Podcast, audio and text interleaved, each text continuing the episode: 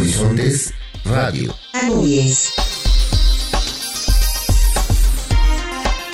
Brinda Universidad Autónoma de Tlaxcala mayor número de oportunidades para aspirantes de nuevo ingreso. Investigadoras de la Universidad Autónoma del Estado de Hidalgo aplican en primarias de Pachuca Proyecto Educación para Ciudadanía. La doctora Itziara Aretzaga, investigadora de la Coordinación de Astrofísica del Instituto Nacional de Astrofísica Óptica y Electrónica, INAOE, ha sido incluida este año en The World Academy of Science. La Universidad Autónoma Chapingo efectuará la décima Feria Universitaria del Empleo 2023. Continúan trabajos colaborativos Universidad Tecnológica de Puebla y el Colegio de Bachilleres de esa entidad para beneficio de los estudiantes. Universidad Hipócrates recolectará y donará 80 kilos de tapas de plástico al Instituto de Radio y Televisión de Guerrero para tratamientos de niños con cáncer. 804.491 muertes a nivel global son las que ha dejado el virus del SARS-CoV-2 y a la fecha existen casos de gente que tras la infección no ha podido recuperar al 100% su salud. Desde la Autónoma del Estado de México nos presentan un reportaje sobre Long COVID.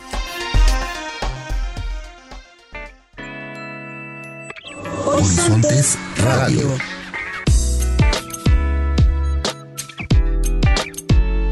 Panorámica sonora del quehacer educativo, cultural y docente de la región centro-sur de la Núñez. Horizontes, Horizontes Radio.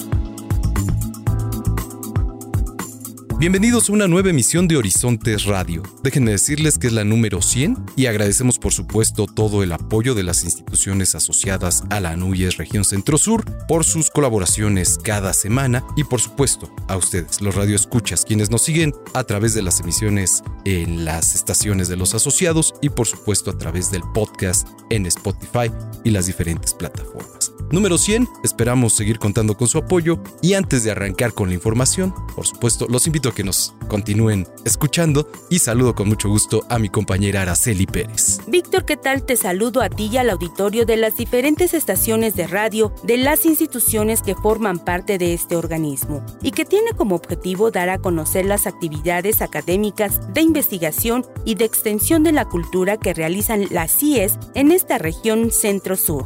Iniciamos. Horizontes Radio.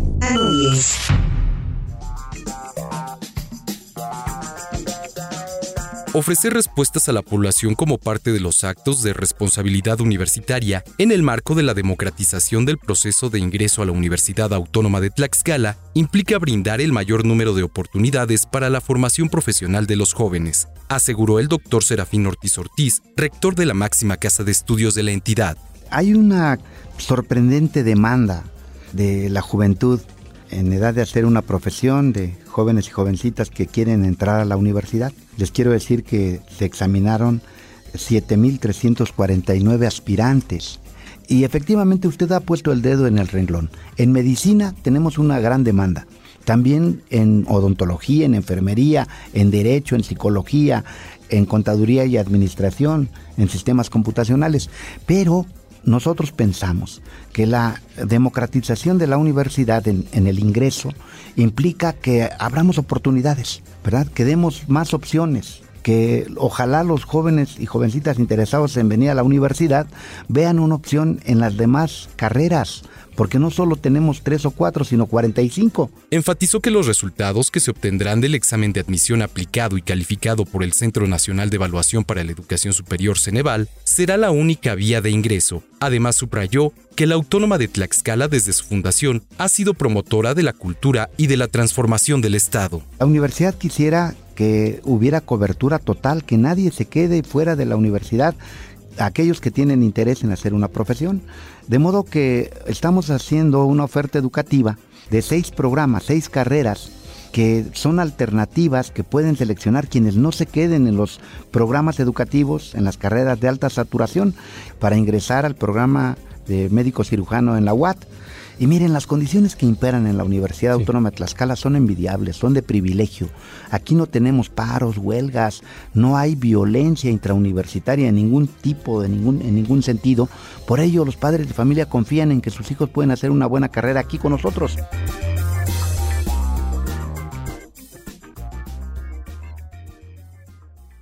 Horizontes Radio.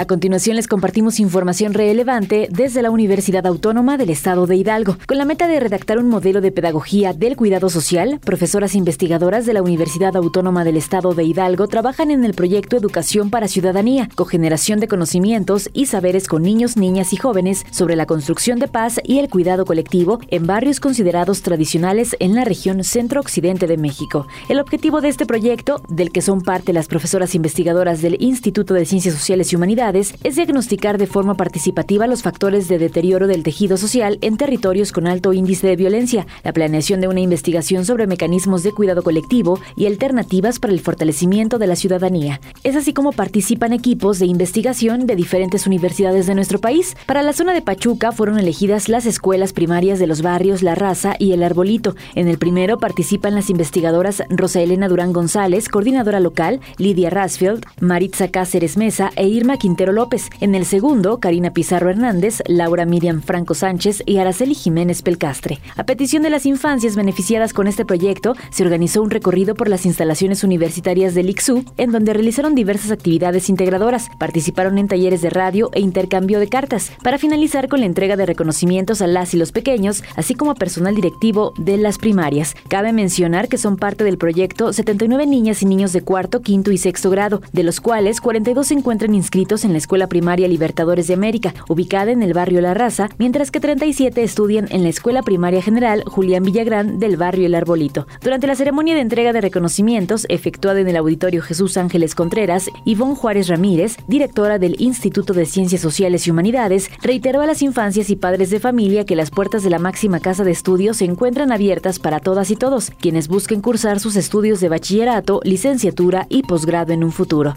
Asimismo, agradeció a las investigadoras de del proyecto, a las autoridades educativas de las primarias participantes y al Servicio de Inclusión Integral y de Derechos Humanos, AC, CEINAC, por el trabajo realizado en beneficio de las infancias y la sociedad de la capital hidalguense. A través de este tipo de proyectos, investigadoras e investigadores de la máxima casa de estudios de la entidad brindan opciones para la resolución de las necesidades sociales, con el fin de que posteriormente se creen normativas que ayuden a un mejor desarrollo tanto del Estado como del país. Así concluimos con la información desde las cabinas del sistema universitario de Medios Autónomos, Suma Radio, les saluda Daniela Villegas. Cuídense y nos saludamos la próxima. Horizontes Radio.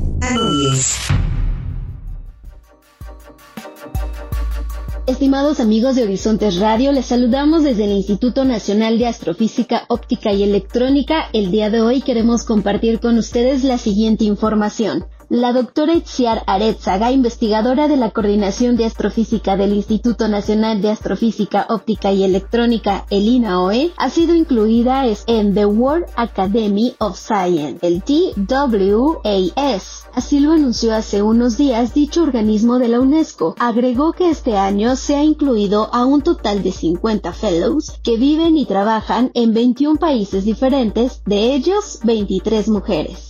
Los fellows de esta academia, indica el organismo internacional, representan la cúspide científica en sus respectivos campos y juegan un papel crucial en modelar el futuro de la investigación científica y la innovación en sus países. En entrevista, la doctora Itziar Aretzaga comentó que la academia es impulsada por la UNESCO y confinanciada por el gobierno de Italia y está encaminada a impulsar el desarrollo de la ciencia en los países en desarrollo e impulsar la agenda de sostenibilidad que promueve la ONU como uno de sus muchos objetivos.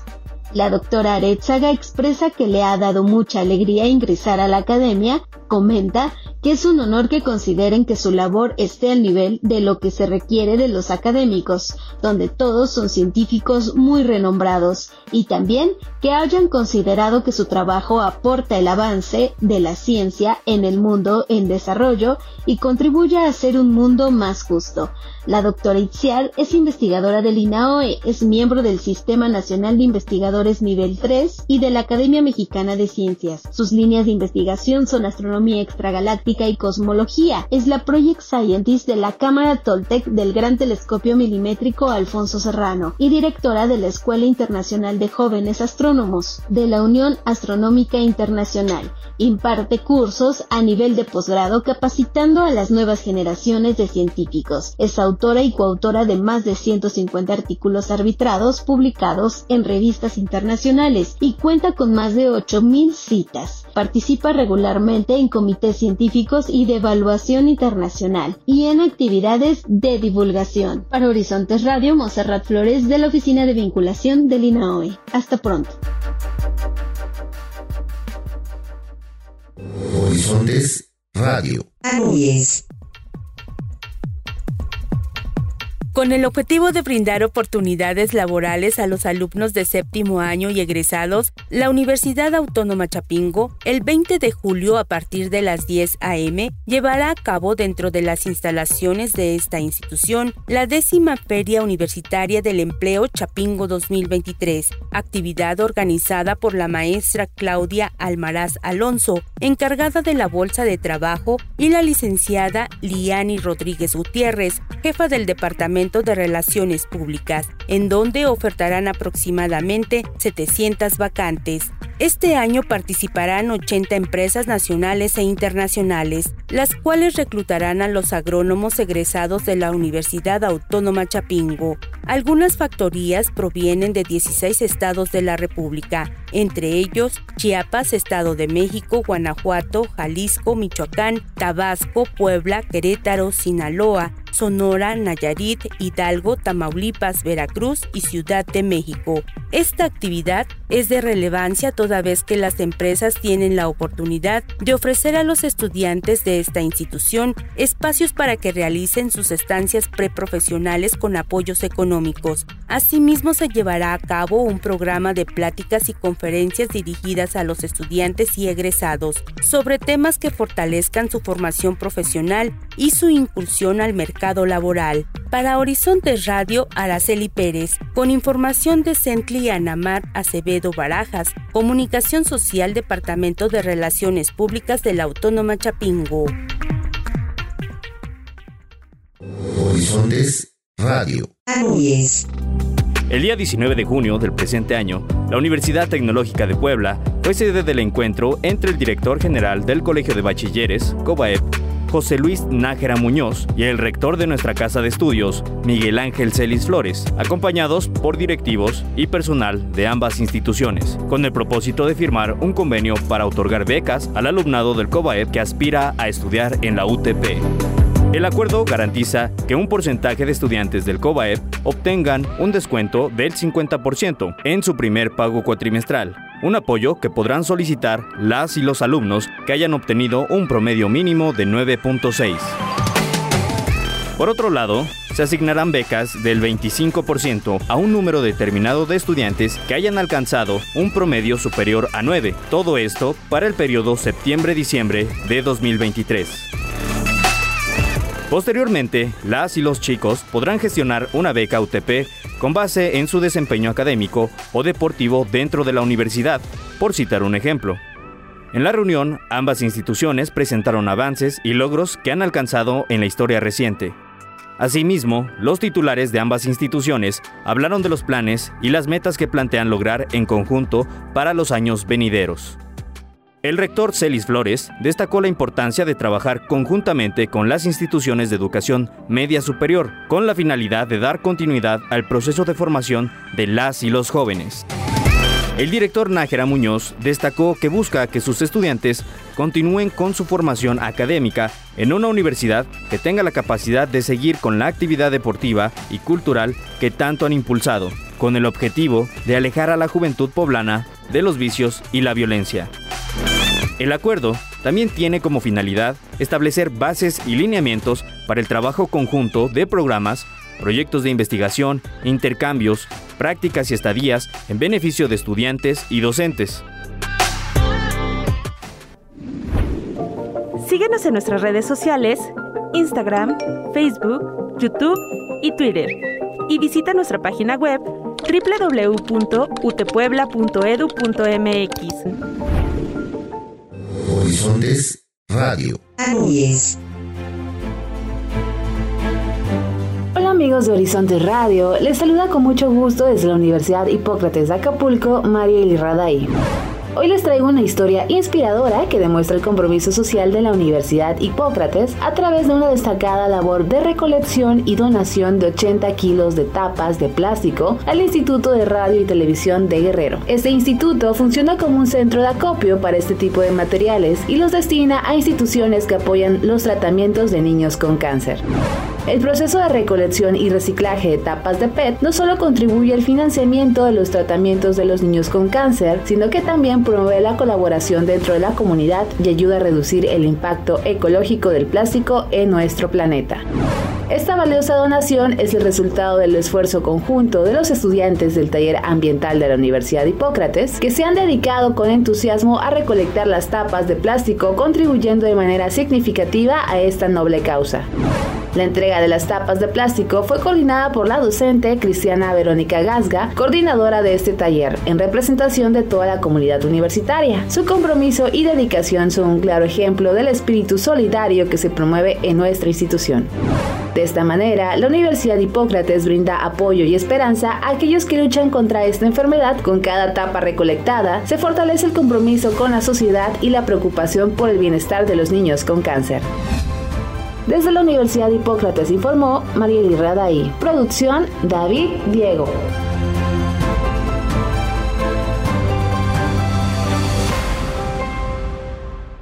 Horizontes Radio.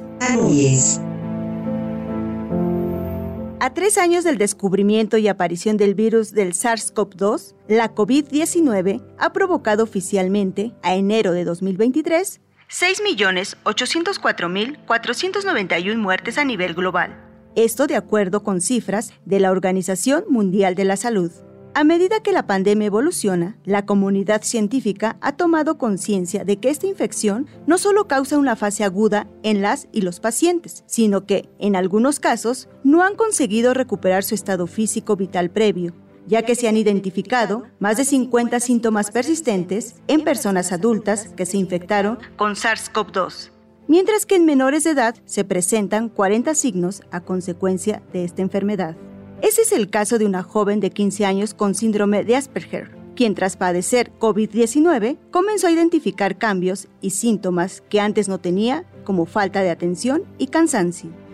Durante la pandemia asistí a clases en línea y se me hizo raro que me costaba tanto trabajo mantener el ritmo porque nunca había tenido dificultad en la escuela antes. Pensé que me estaba quedando a dormir en clases y pues no podía poner atención porque soy Asperger y padezco de insomnio. Pero después de que regresé a clases presenciales y todavía no podía mantener el ritmo y me quedaba dormida después de la escuela casi toda la tarde, empezamos a sospechar que podría ser otra cosa. Los Centros para el Control y Prevención de Enfermedades y otras instituciones de salud, académicas y organizaciones de investigación a nivel mundial trabajan para obtener más información acerca de estos efectos, quiénes los padecen y por qué.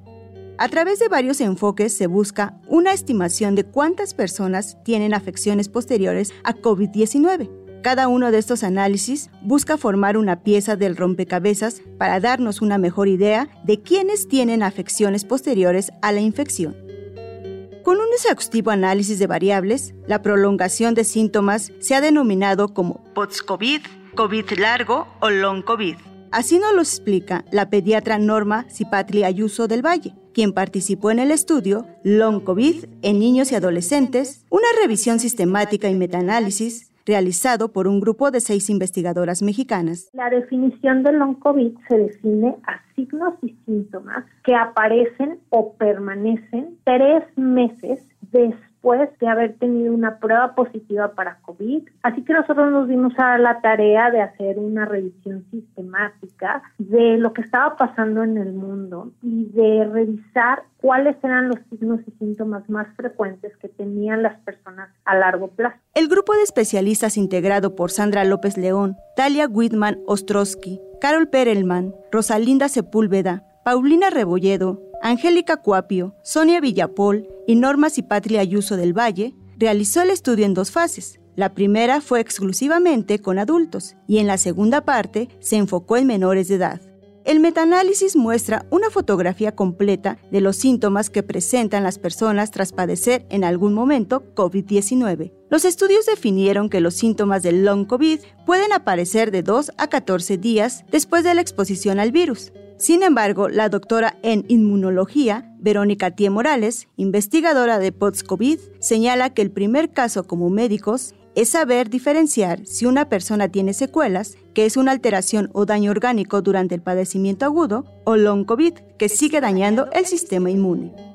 ¿A qué nos referimos con secuelas? Pues es un daño que ya se dio en alguno de los órganos y ya es un daño que se puede detectar muy fácilmente con los análisis clínicos que se tienen. Esas son secuelas como tal. El long COVID, que es más bien una enfermedad crónica a largo plazo donde todavía hay mecanismos que se están echando a andar, es decir, donde hay una serie de mecanismos que siguen activos a lo largo del tiempo. De acuerdo con la guía clínica para la atención del paciente long COVID de la Sociedad Española de Médicos Generales y de Familia, para entender el COVID largo o long COVID, se deben definir y diferenciar los siguientes padecimientos.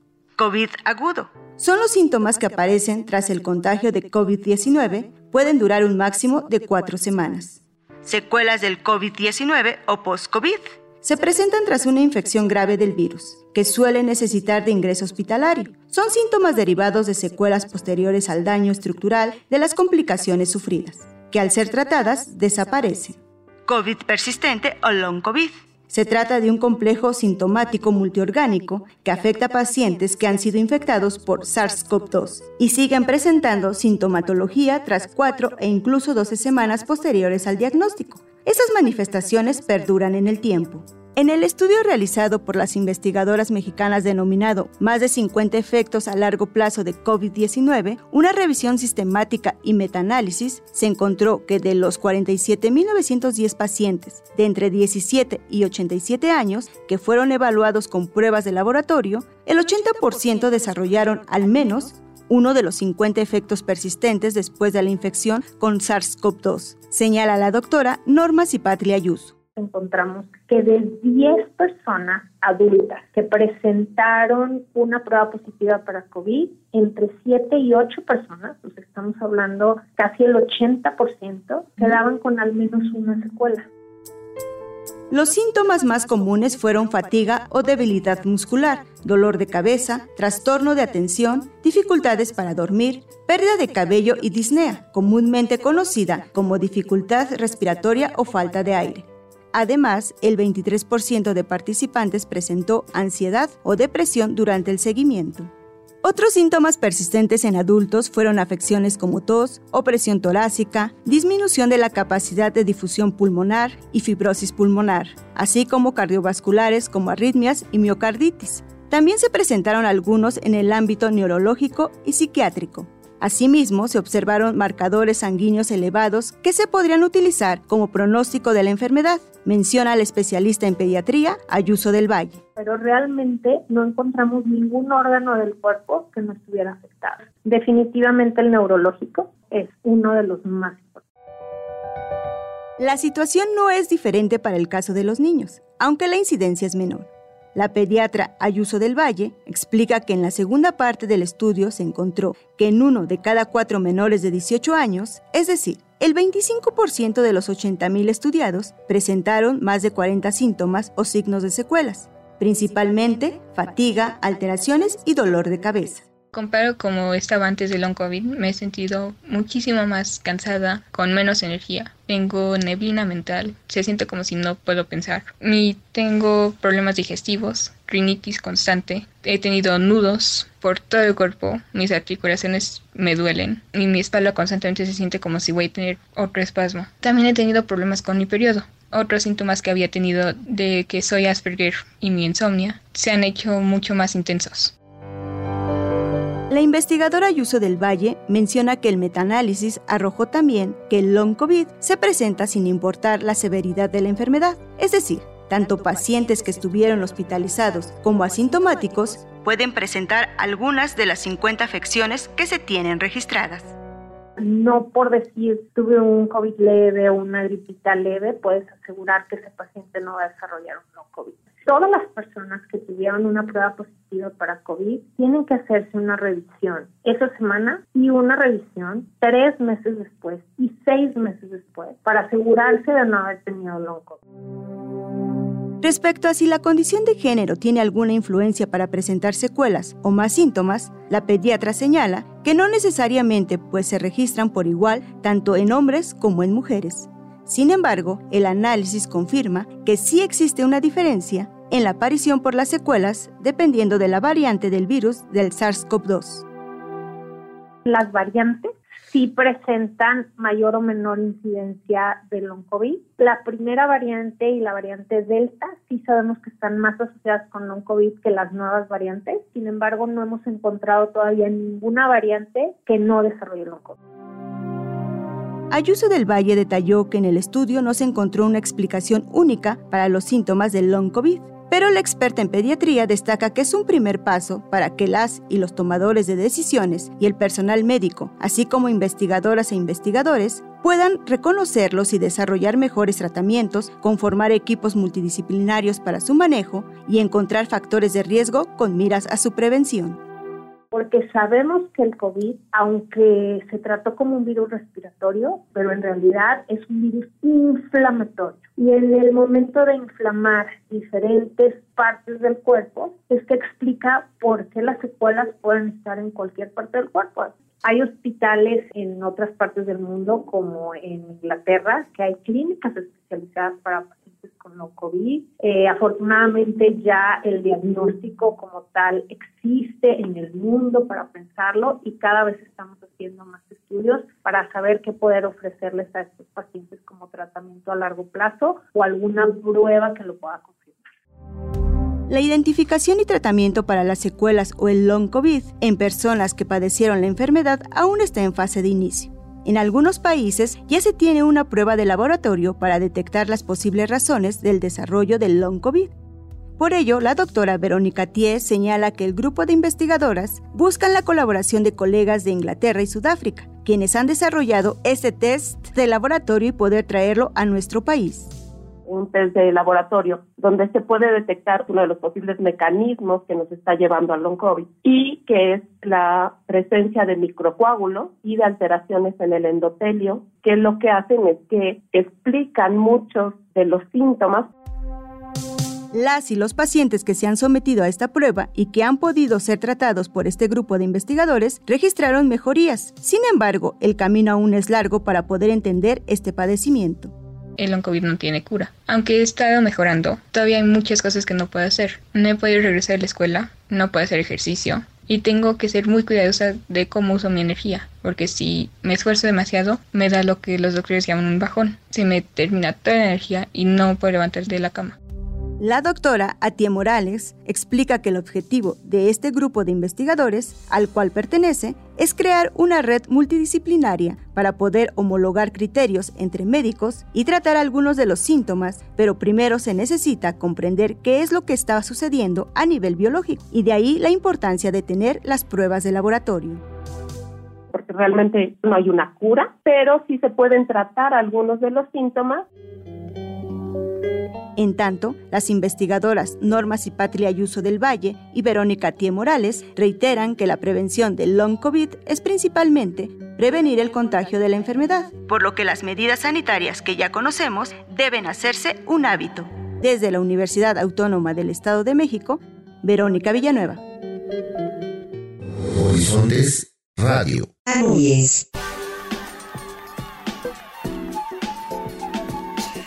Gracias por acompañarnos en una emisión más de Horizontes Radio. Les recordamos que pueden encontrarnos en las redes sociales, búsquenos en Instagram, Facebook y Twitter. También recibimos sus comentarios y sugerencias en el correo electrónico centrosur-anuyes.uatx.mx. Se despiden Araceli Pérez y Víctor Guarneros. Como cada semana, los invitamos a seguirnos escuchando a través del podcast. Ahí podrá usted tener a la mano este episodio, así como los pasados. Como ya lo decíamos al inicio, es el número 100 y bueno, cosas nuevas vendrán, así lo esperamos. Sigan disfrutando de su día y nos saludamos en la próxima emisión. Panorámica sonora del acontecer educativo, cultural y docente de la Asociación Nacional de Universidades e Instituciones de Educación Superior, Región Centro Sur, llega a ti gracias a la colaboración semanal de las instituciones asociadas. Nos escuchamos la próxima semana por esta misma frecuencia. Horizontes. Horizontes. Radio.